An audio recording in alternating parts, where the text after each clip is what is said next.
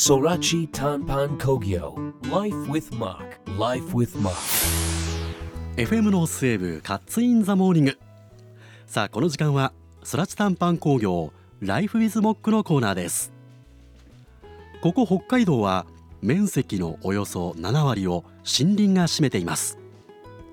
木材は私たちにとって大切な資源と言えるでしょう。そんな木は私たちの暮らしにどう役立っているんでしょうか？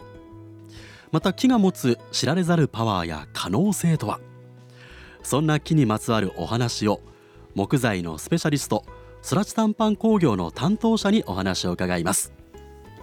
え今朝お話を伺うのは先週に続いてスラチ短パン工業代表取締役社長松尾和俊さんです。松尾さん今週もよろしくお願いいたします、はい、よろしくお願いいたします。さて、えー、先週はですね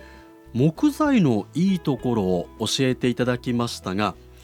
まあ、そもそもあの木材のその普及なぜ木材の普及進めていらっしゃるんですか？はい。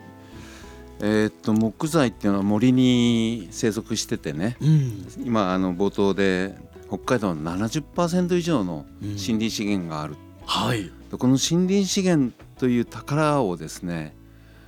えー、皆さんに知っていただき、うん、そして使ってもらうために、えー、えー、僕らはあのいろんな付加価値をつけてご提供させていただいてます。うん、はい、でこれを使ってもらわないと、うん、森にお金が戻らない、うん。えー、森が維持できなくなる。で森が持つ、えー、機能とか、木材が持つ機能が、本当にあの使われないことで無駄になっちゃうというところから、えー、いろんな付加付加価値をつけて、うん、僕らはあの皆さんにね使ってもらうような取り組みを今取り取り組んでいるところですでして、えー、その森っていうのをその健康に維持させるためには、はい、どんなことが必要になってくるんですか？そうですね、うん、あの基本的には植えて育てる中で間伐というね定期的にはい。あの植林木でいくと北海道の場合50年あの植えてからですねかかる、樹木を植樹してます、その間に2回から3回最低でも間伐をすることで、はい、森が生き生きと大きく成長するというそういったあのことが研究されておりまして間伐っていうところが非常にあの重要なポイントになってます。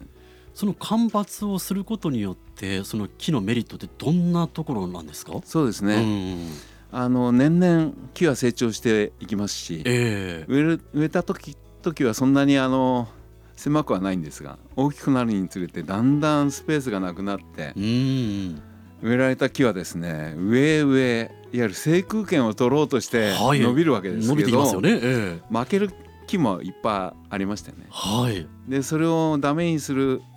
ことではなくて、うんうん、その間伐で列状で伐採することで光と風が入りそして下草が入り動物なり植物なりたくさんの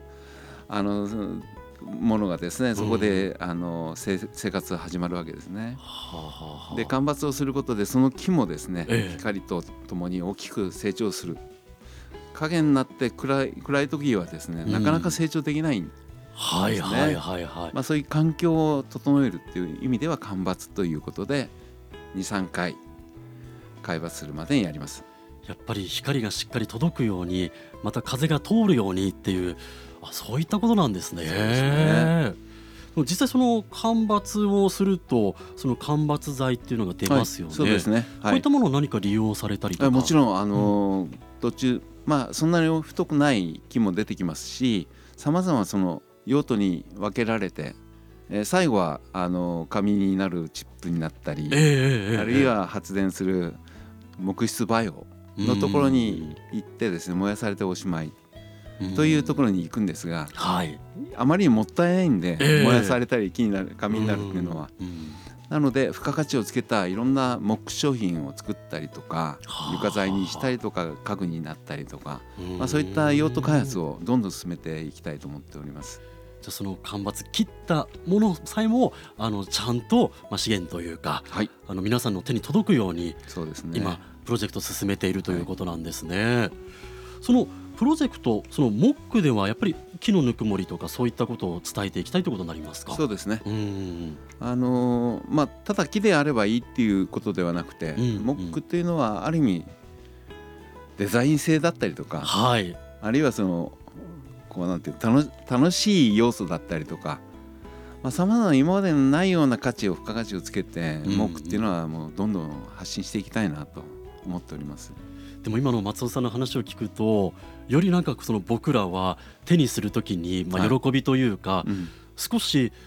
森に貢献してるのかなみたいな気持ちにも若干こうなったりしますね。そうですね、うん。いや結局僕らもあの植えて育てて切って使うっていうねこのサイクルがどっか欠けるとその木のぬくもりも何もかにも全部ダメになっちゃうええ。で今はどうしてもその使われる側がなかなかまだまだあの消費が少ないということで、はあえそういった意味で、あの僕ら植林をしながらこうんうんうんうかかる経費って言いますかね、うん。お金を森にどんどん返したい。どんどん森を充実させさせたいという意味においてうん。付加価値のある製品なりいろんな発信をしながら木材の価値を訴えていきたいなと思ってはおります。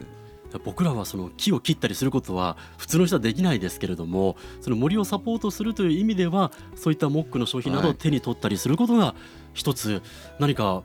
つながりますね。えうんものすごい大きなその力になってます。へえ、